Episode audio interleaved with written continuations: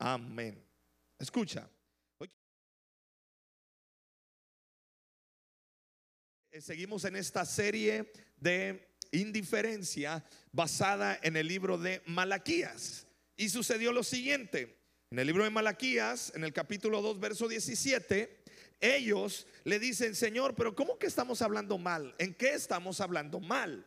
Y escucha, hablar mal o maldecir o hablar mal o desconectar nuestras palabras, sean orales o escritas o, o incluso hasta pensamientos, de los propósitos de Dios, nos pueden desviar a nuestra, en, la, dirección que Dios quiere llevarnos. Pero bueno, quiero que leamos Malaquías capítulo 2, verso 17, y después vamos a brincar al capítulo 3, verso del 1 al 7, aparece acá en pantalla. Dice, ustedes han cansado al Señor con sus palabras. Wow. ¿Con qué han cansado al Señor? ¿Con quién? Con sus qué? Fíjate cómo el hablar mal hace que nos desconectemos de Dios.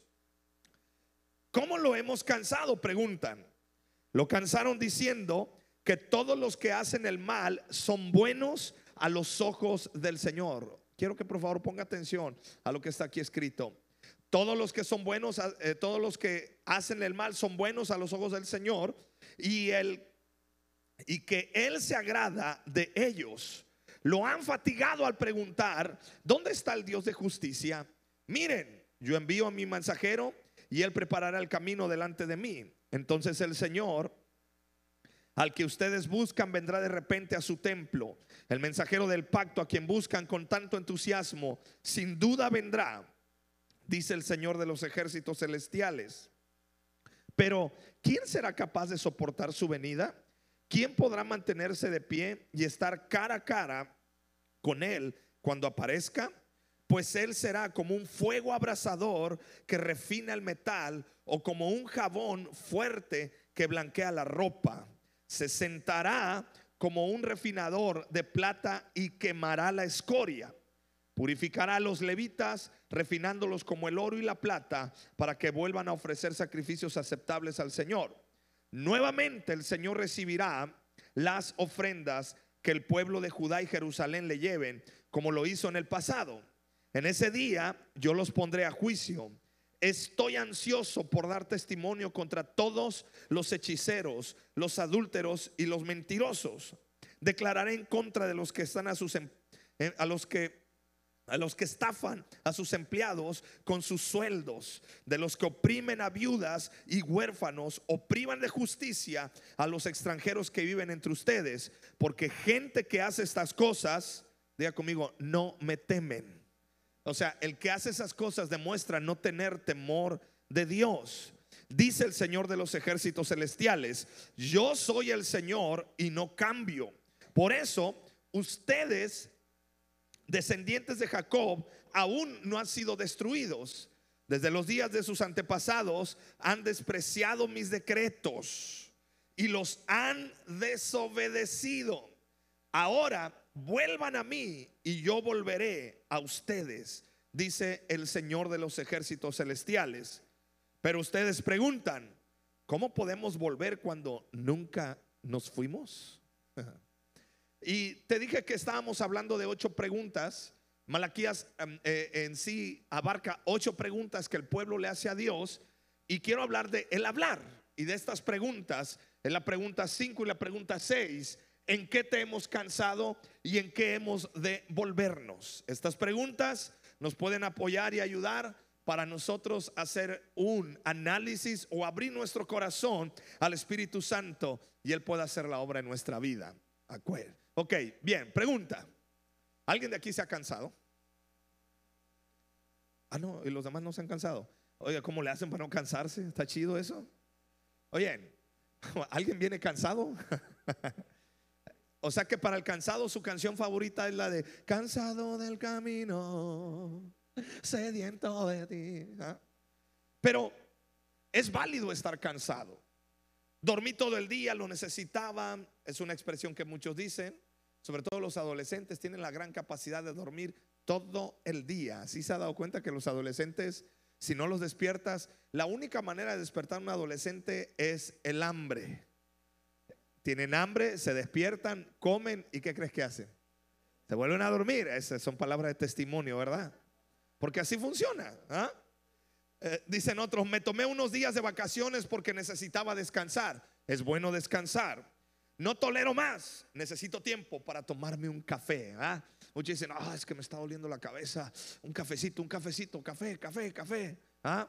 Hay otros que dicen, ay, tengo un dolorcito aquí, aquí, aquí. Necesito, necesito una. Ah, ¿verdad? Yo iba a decir una Yoli, pero bueno, si ustedes dicen coca, está bien. Ahora, todos en algún momento usamos esas expresiones. Todos nos cansamos. Pero escucha, es un cansancio físico, es un cansancio donde tú y yo estamos agotados y necesitamos descansar. Pero ¿cuántos de ustedes se han cansado emocionalmente? ¿Alguien se ha cansado emocionalmente? Y te hago una pregunta, ¿cómo descansas del cansancio emocional?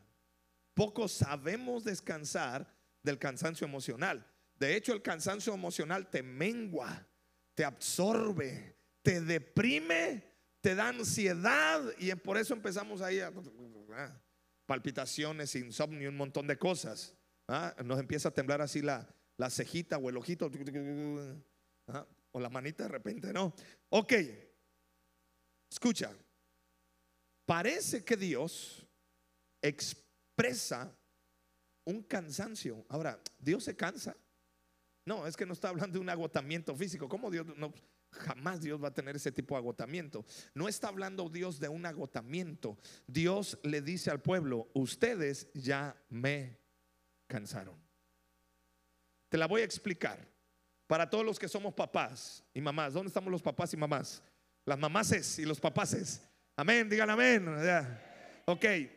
¿Es cansado que tú tengas que repetir siempre, siempre, siempre, siempre, siempre, siempre, siempre, siempre, siempre, siempre, siempre, siempre, siempre, siempre, siempre, siempre, siempre, y no te hacen caso?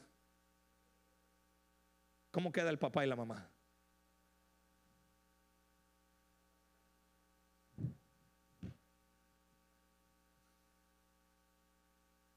Y eso genera una tensión emocional, ¿no? Quisieras regalarlo, pero pues es tu hijo, ni modo que lo regales. Quisieras dejarle un letrerito ahí en la, acá en la 5 de mayo, ¿no? Este, si es gringo, mejor llévatelo, te lo encara ahí. Eh, eh, es, no come mucho, es cuatro cilindros, tranquilo, llévenselo. Denle, denle prepa universidad, ya que termine la carrera me lo regresan, por favor. ¿O no? ¿Está conmigo? Bueno, exactamente lo mismo está expresando Dios aquí, en el capítulo 2, verso 17. Dios le dice al pueblo, basta, ustedes ya me cansaron. Estoy hablando de ese cansancio. ¿Por qué? Porque el pueblo por más que escuchaba la palabra profética, por más que le, eh, estaban eh, eh, recibiendo palabra de Dios, no actuaban, no obedecían. El cansancio del que repite siempre la misma conducta es el que genera un desgaste. Bueno, a Dios le cansa nuestra actitud de necedad, de indiferencia, de obstinación que llega el momento, no es que Dios te deja de amar, no es que Dios te rechaza, no es que Dios ya, ya va a sacar un látigo, no, Dios dice, hey, ¿no te das cuenta? No puedo tener una relación contigo porque no estás asimilando las cosas como están en mi palabra, dice el Señor. Y aquí es donde muchos en la iglesia queremos relacionarnos con Dios a nuestra manera, a nuestro entendimiento, a como yo creo que debe de ser, a como yo me siento bien. Pero no es así.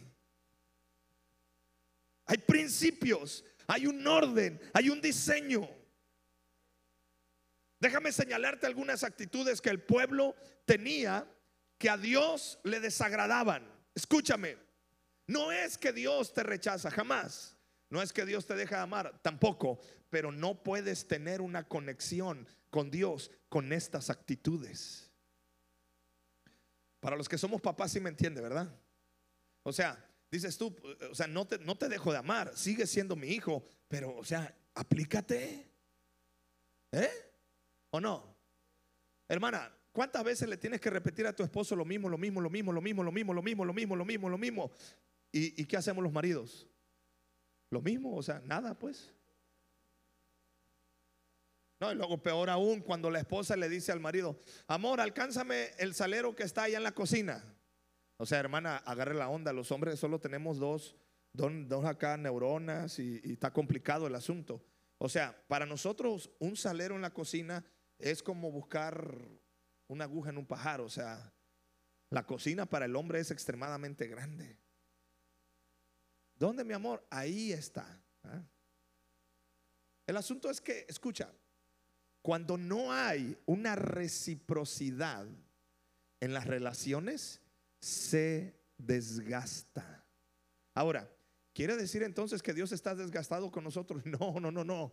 Quiere decir que tú y yo ya no podemos avanzar más en una relación con Él porque simplemente no estamos caminando según el orden de Dios. Primera actitud que, nos, nos separa de Dios y, y le desagrada a Dios. Primera actitud es esta. Señor, ¿está conmigo multimedia ahí? Señor, tu gloria no me interesa. Ahora pregunta, ¿te interesa la presencia de Dios? Porque ellos le estaban diciendo, Señor, tu gloria no, no, no me interesa. Acciones que se llevan a cabo cuando uno no valora la gloria de Dios. Por ejemplo, ¿listo? Le voy a decir dos, tres cositas. ¿Está listo? Ok, amarse el cinturón. Vamos a despegar. Esto es para, esto que te voy a decir es para el que quiere tener una relación más profunda con Dios. Para aquel que quiere salir de su mediocridad espiritual. Para aquel que quiere salir de su cristianismo básico y quiere ir a un nuevo nivel. ¿Hay de estos acá en, aquí ahora mismo? ¿Hay? ¿Dónde están esos que quieren más de Cristo? Ok. ¿En qué le mostramos a Dios que su gloria no nos interesa? Gente que con las manos en los bolsillos miran a otros cuando está la adoración a todo lo que da. La muerte venciste. Y aquí está este, David y, este eh, Paola y están todos acá.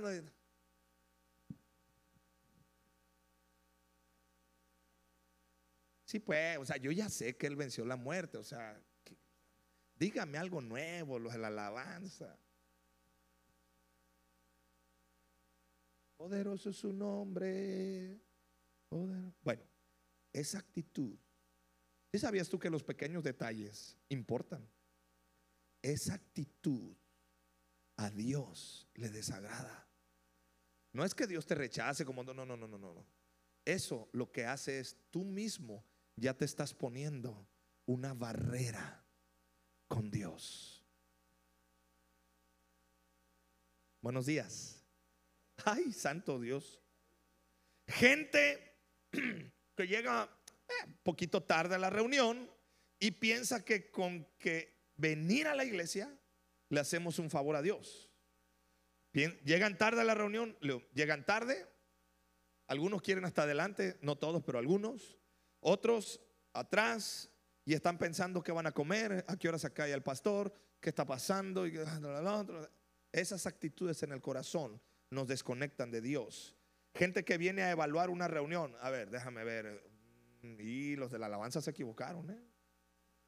No, ah, es que este brother, ¿por qué viene vestido así el brother? ¿Por qué trae bermuda? O sea, no, estamos en la casa de Dios. Debió haber traído otra ropa y, y estamos evaluando. Gente que sale de una reunión quejándose. Lo peor que nos puede pasar es que salgamos de una reunión quejándonos. ¿ah? Bueno, en resumen, la actitud es, Señor, em, no me interesa tu gloria. Ah. Buenos días. Otra actitud, Señor, no me importa lo que tú dices. Cuando uno no valora la palabra de Dios, le estamos diciendo a Dios, no me importa lo que tú dices. Gente que viene y no presta atención al mensaje. ¿Alguien se acuerda de que hablé el domingo pasado? Le estoy diciendo, pues.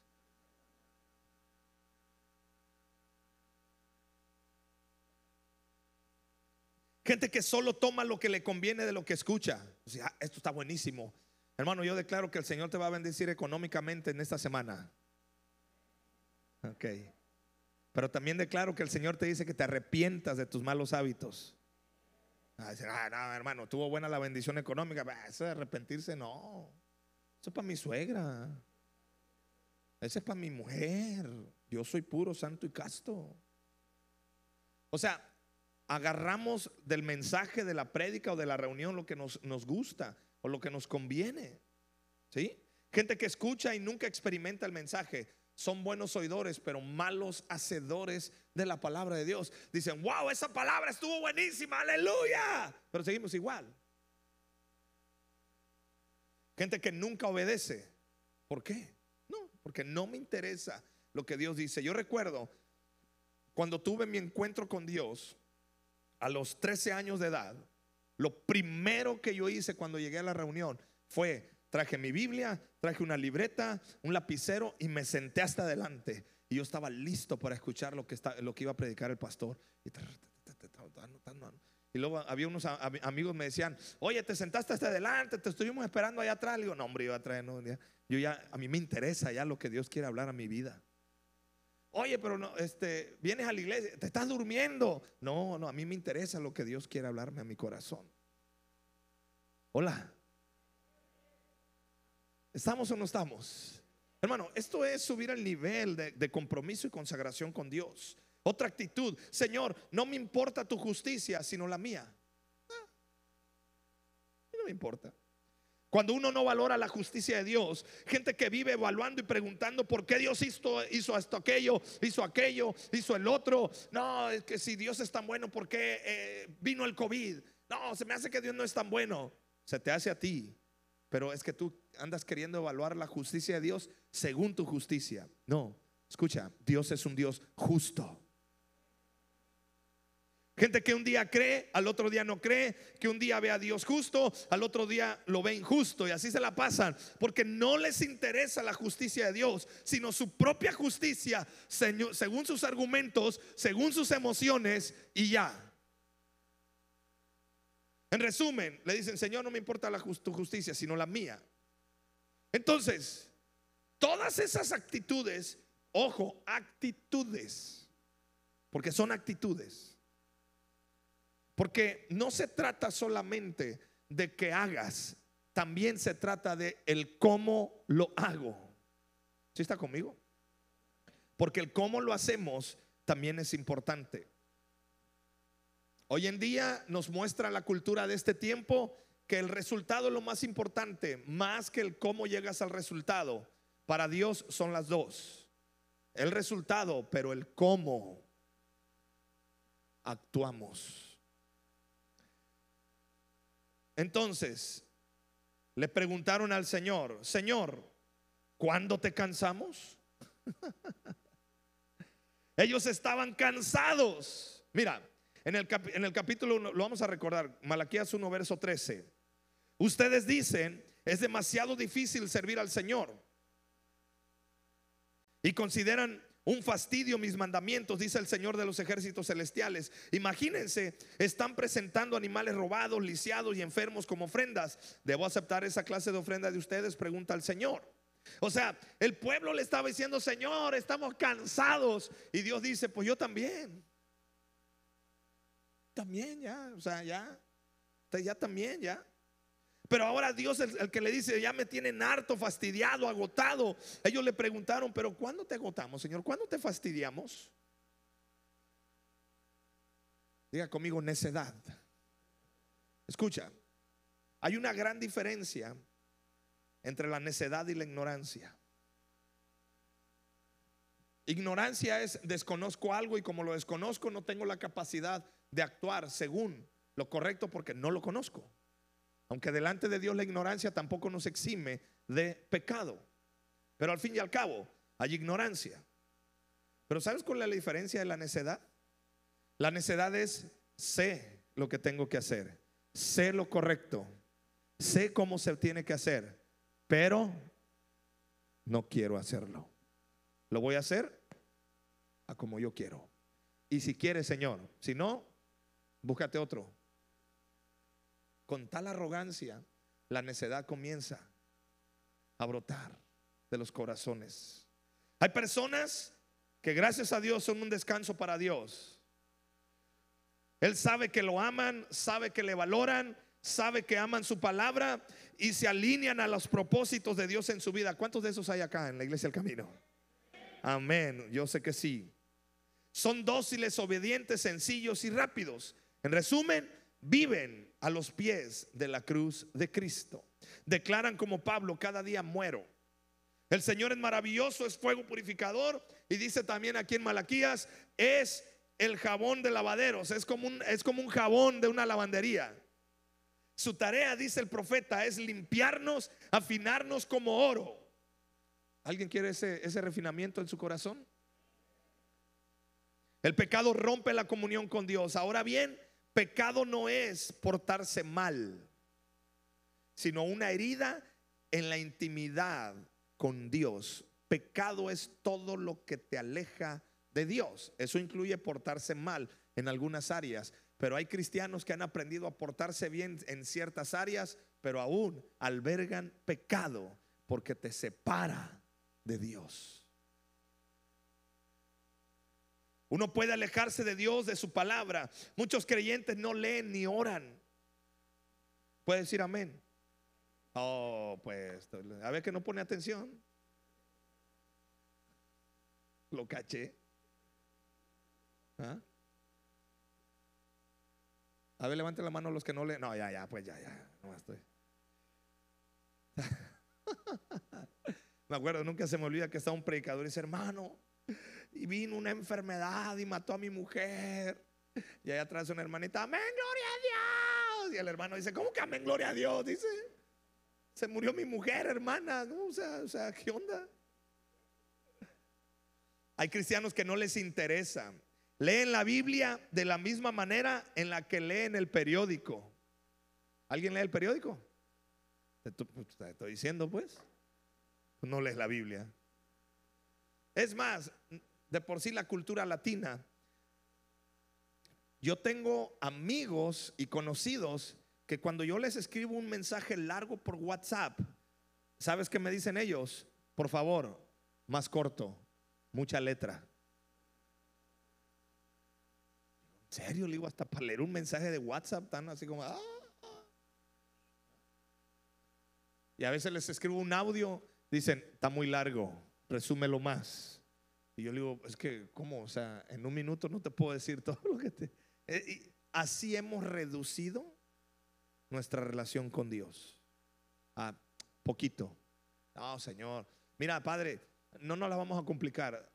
Tú bendíceme y yo vengo a la iglesia. ¿Cómo ves? ¿Te gusta la idea, Señor?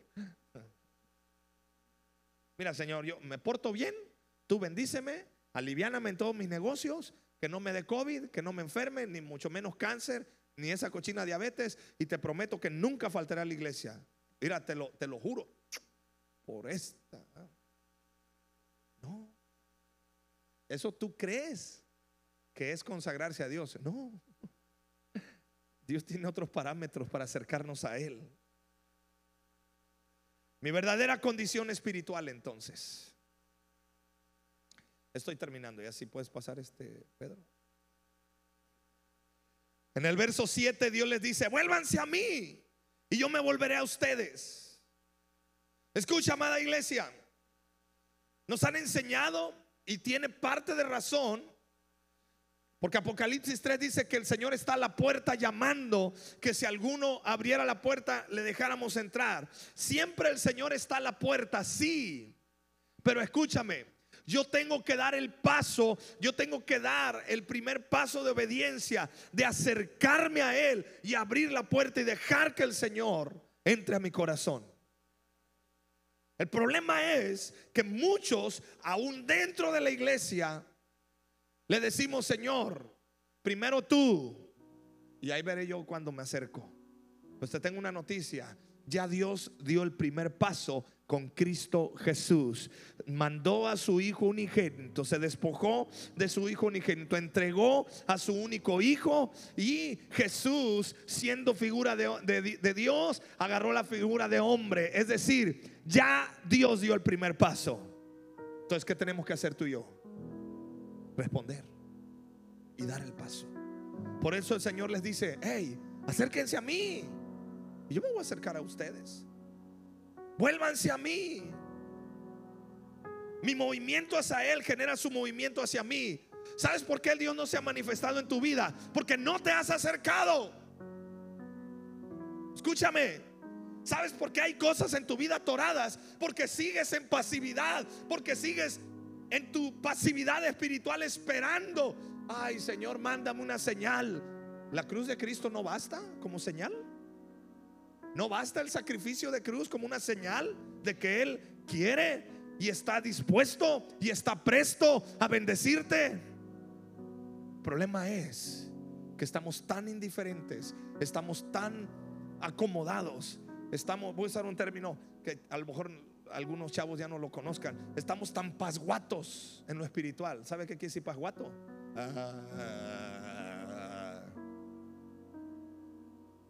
Estamos tan entumidos. Escúchame. Mientras tú te sigues entumiendo y te sigues durmiendo en tus laureles espirituales, el diablo está moviéndose porque él es diablo y así es el diablo. Y la sociedad está avanzando y la cultura cada vez está metiendo más y más ideologías, ideologías y pensamientos, ideas. Y nuestros hijos están siendo bombardeados con esa ideología.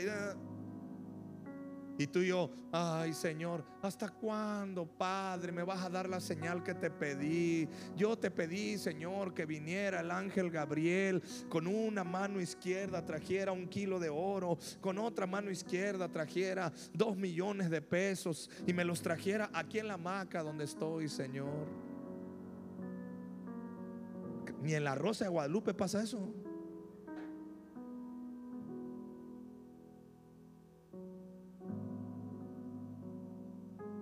Dice Malaquías, no señor, no señora. El que se tiene que acercar, ¿quién es? ¿Quién es? Ay, como que Dios es soberbio. no, ¿cuál soberbia? Ya Dios entregó todo. Entonces, ¿quién tiene que dar el paso? Ay, ay, pero ah, esa indiferencia es la que a Dios le cansa. Te lo digo porque con mis hijos yo los pongo a hacer qué hacer en la casa y luego ah, van, por la, van por la escoba y arrastrando la escoba y con el otro el recogedor.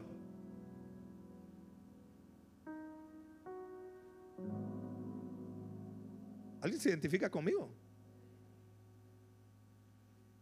Parecen la parca arrastrando la escoba. Y yo los veo y así como que... Son mis hijos. ¿Qué hago, Señor? Ayúdame. Sálvame, Señor. Le digo a veces.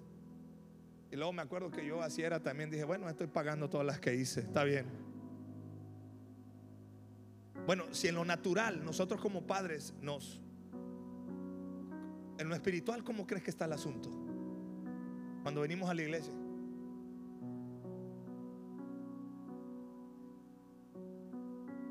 Ay, me está ofendiendo lo que dice el pastor. O sea, así ya no vuelvo a venir, ¿eh?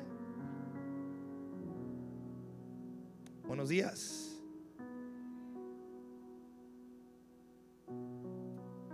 Dios dice, acércate. Dios dice, vuélvete. Mi movimiento hacia Dios hará que su movimiento choque, se compenetre conmigo mi acercamiento a Él genera su acercamiento a mí. Uno puede estar en la orilla, frío, alejado, indiferente y no saberlo. Por eso este mensaje. Si tú estás reconociendo frialdad o tibieza espiritual, peor aún tibieza espiritual, hoy el Espíritu Santo te dice que mi fuego te encienda una vez más. Oh, como necesitamos que ese fuego nos encienda.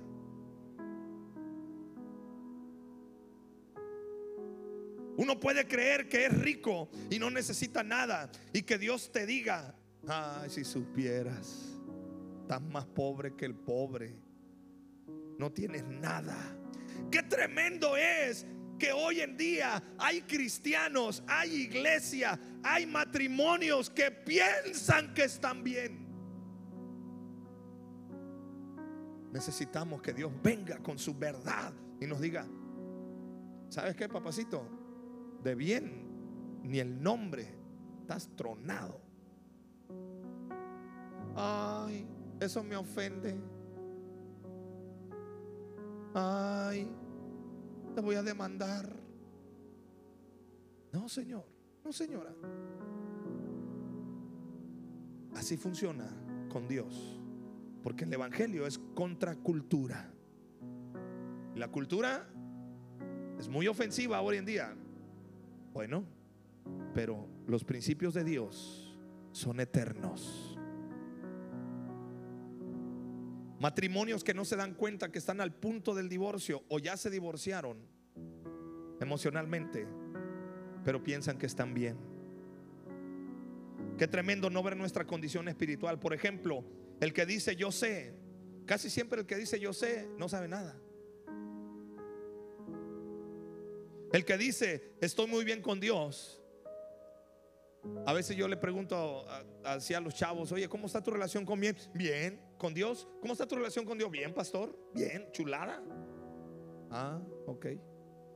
¿Cuál fue el último versículo de la Biblia que leíste? Salmos. ¿Salmos qué? 23. Ah, ¿qué dice? Eh, ah, ah, bueno, pues este. Ajá. Te cuento una. Una pechuguita. Un chico se tatúa el Salmo 91. ¿Qué dice?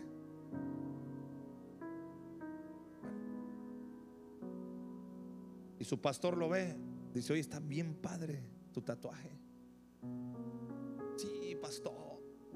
En un momento de intimidad el Espíritu Santo me reveló. No, ojo, no tengo nada en contra del tatuaje, sino el, el, trasfondo y el cómo. Ojo, el cómo.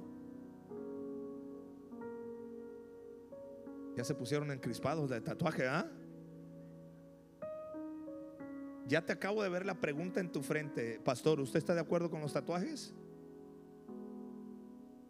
Si me llegas a ver algún tatuaje, te responderé. De pronto, no hay nada. Ok, seguimos. Y le dice, le dice a su pastor, oye, eso lo vi en un video, me encantó. Dice, no, es que Dios, el Espíritu, o sea, el chavo se puso en una así espiritualoide. El Espíritu Santo me habló acá y por eso me lo tatué aquí cerca del corazón. Dice, ok. ¿Y qué dice Salmo 91? Ah, fíjese que me lo sigo aprendiendo, pastor, pero este...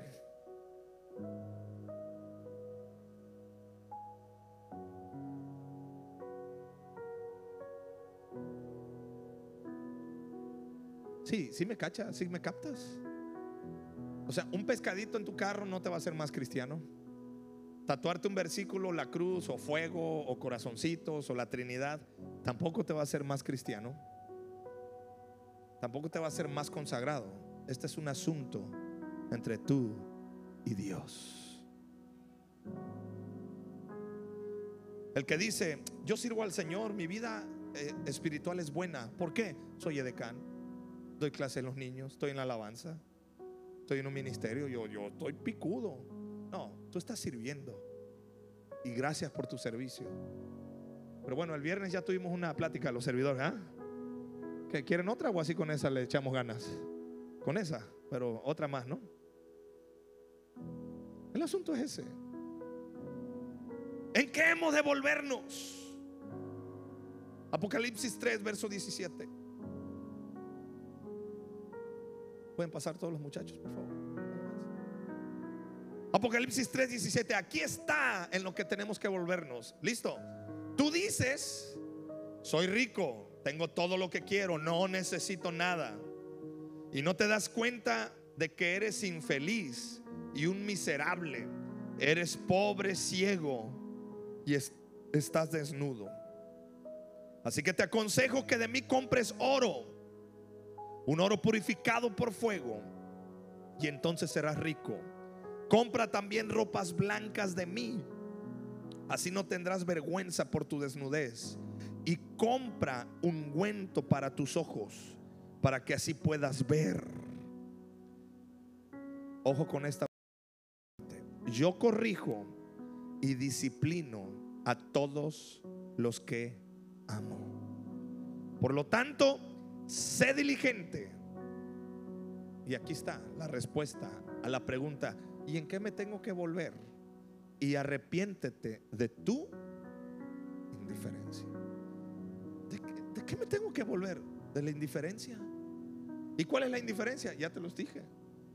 Todas esas actitudes delante de Dios. La pregunta 7, porque quiero dejar la pregunta 8 para el siguiente domingo. Pero la pregunta 7, el hablar descalificador. ¿Qué hemos hablado contra ti? Le preguntaron a Dios. No, pero no está la otra ahí. No, ok, bien. Esa es la 7. ¿Qué hemos hablado contra ti? Pero si tienes Malaquías 3:13. ¿Está por ahí? Gracias. Dice Malaquías 3:13, ustedes han dicho cosas terribles acerca de mí, dice el Señor. Sin embargo, ustedes preguntan, ¿qué quiere decir? ¿Qué hemos dicho contra ti? Ustedes han dicho de qué vale servir a Dios. Wow, esto está terrible. ¿De qué vale servir a Dios? ¿Qué hemos ganado con obedecer sus mandamientos o demostrarle al Señor de los ejércitos celestiales que nos sentimos apenados por nuestros pecados? De ahora en adelante llamaremos bendito a quién? Al arrogante. Pues solo, pues los que hacen maldad se enriquecen y los que desafían a Dios y a, a que los castigue no sufren ningún daño. Pausa aquí. Otra actitud de indiferencia algo que nos separa terriblemente de los propósitos de Dios, de, que nos separa de su presencia, es comenzar a hablar con descalificación. Hablamos en contra de Dios. Dice, pastor, yo jamás he hablado en contra de Dios. Sí, cuando tú le has dicho, fíjate, aquel no va a la iglesia, no diezma, no, no ofrenda, no se consagra, no ora y le va mejor en los negocios. Y yo que hago todo eso, no me está yendo muy bien. Señor, ¿qué ole? Bueno, ahí ya estamos hablando en contra de Dios. Cuando comienzas a decir, aquel que va con los brujos, que tiene un montón de santos, tiene el Buda panzón, el Buda flaco, la, herradura de, caballo, tiene los, este, eh, los ajos, tiene los elefantitos con la trompa. No sé para dónde tienen que poner la trompa los elefantes, pero que es buena suerte según. Y le va bien. Y yo que me estoy consagrando, no me está yendo muy bien. ¡Ey! ¿Qué huele? con el hecho de tener esos pensamientos y albergarlos, tener el pensamiento como tal, todo mundo podemos llegar al pensamiento, pero el hecho de albergar y seguir pensando en esto, ya le estamos diciendo, Señor, creo que está más chido caminar separado de ti. Creo que es mejor no consagrarme. Creo que mejor es dedicarme a, hacer lana.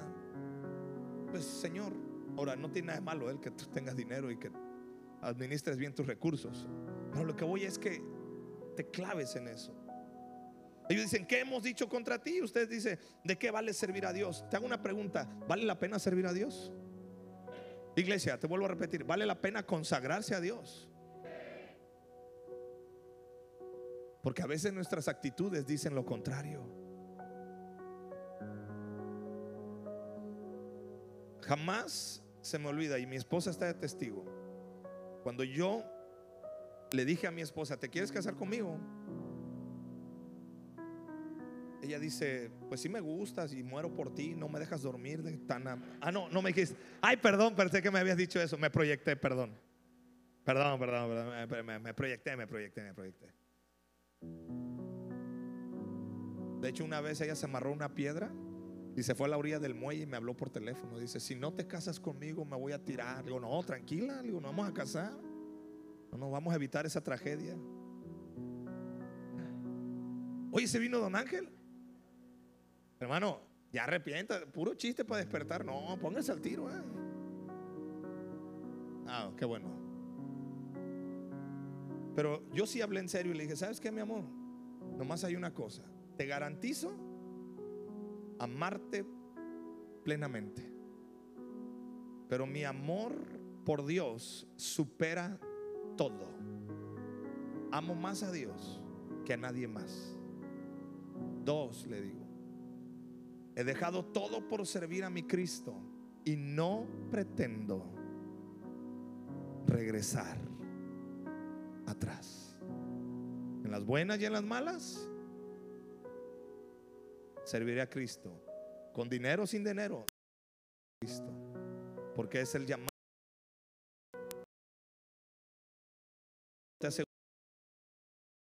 Comodidad económica, pero sí te aseguro, amaré a Cristo con todo mi corazón. Te amaré a ti, amaré a nuestra familia. Le entras. Y sabes, cuando viene crisis, cuando vienen tensiones en el matrimonio, cuando viene crisis ministerial, cuando vienen situaciones, escasez económica, cuando han venido esas cosas, de repente nos quedamos mirando. Y le he dicho, ¿sabes qué? No me importa. No vuelvo atrás. Porque vale la pena servir a Cristo. Vale la pena, le digo, consagrarse a Dios. Cuando ha venido y sabes que Dios siempre nos ha sorprendido. Porque a lo mejor tú dices, no, wow, se ven muy cómodos. Bueno, luego te invitamos a ver cómo situaciones.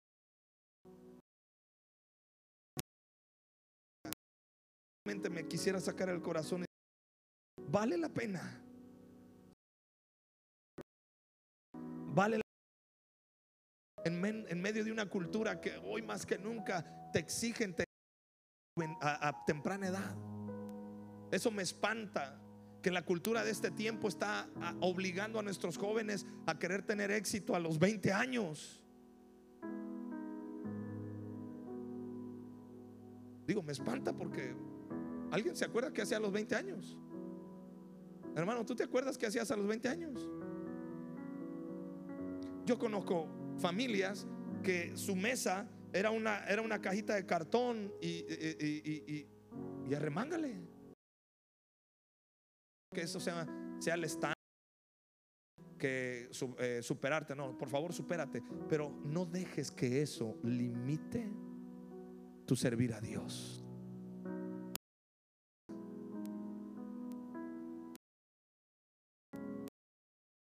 Adelante llamaremos bendito al arrogante. ¿En serio le vas a, decir bendito al arrogante? No, es arrogante. De ahora le llamaremos exitoso a aquel que tiene dinero y ha, cumplido con sus promesas. Está bien, es exitoso en esa área, pero vale la pena. Regálame otros minutitos más, por favor. ¿De acuerdo? ¿Me me regalas otros minutos? Es que sabes, para los para empezamos un poquito tarde por cuestiones técnicas. Regáleme unos minutos más. ¿Sí me los regala? Bueno. Regalados, ¿eh? porque ni prestado ni venden, no, nada. Pero sí, ya pásenlos. Pásenle, pues. es que si no pasan, no, no, no hay presión para que me apure. Capítulo 4, verso el 1 al 6. El Señor de los ejércitos celestiales dice: El día del juicio se acerca ardiente como un horno. En aquel día el arrogante y el perverso serán quemados como paja. Serán consumidos desde las raíces hasta las ramas. Sin embargo, para ustedes que temen mi nombre, se levantará el sol de justicia. Esta promesa es para ti. Se levantará el sol de justicia con sanidad en sus alas. ¿Alguien recibe esta palabra para su vida? Saldrán libres, saltando de alegría como becerros de los pastos. Aleluya.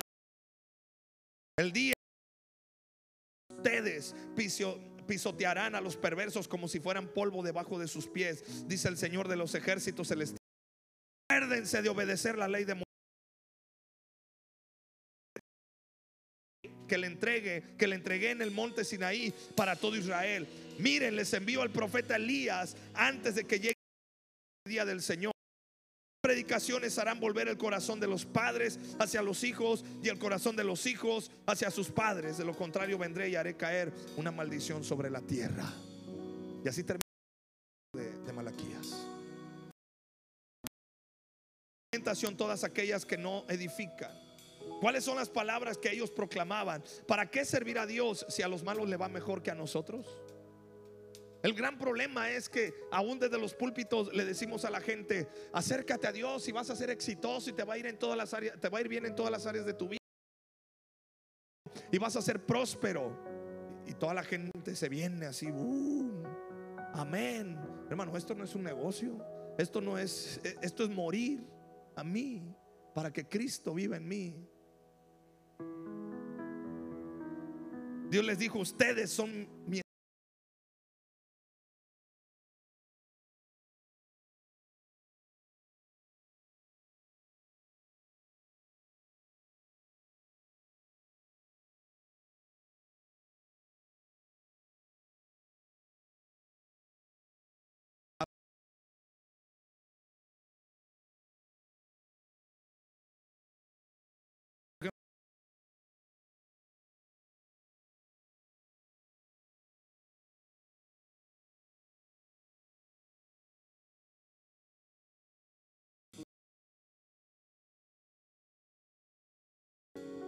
Deja que cada palabra que Él de Dios entre a tu corazón y llene todo tu ser. ¿Por qué no cierras tus ojos?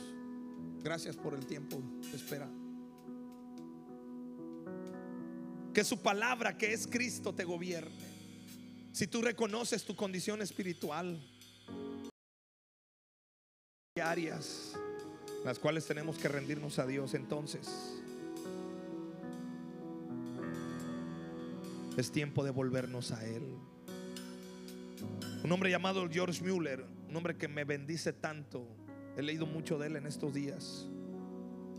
Un hombre llamado George Mueller dijo lo siguiente: Su gloria es mi único. Si lo hago por dinero, fama o reconocimiento, nunca experimentaré su gloria. Él en, en, su autobiografía hace la pregunta al lector, yo te la comparto. Querido amigo, amiga, ¿Qué es una prioridad para ti? ¿Sus bendiciones o su presencia? Tienes que definir. Porque si lo que tú quieres es experimentar su gloria, todo lo que hagas será para atraer su presencia y para estar con Él.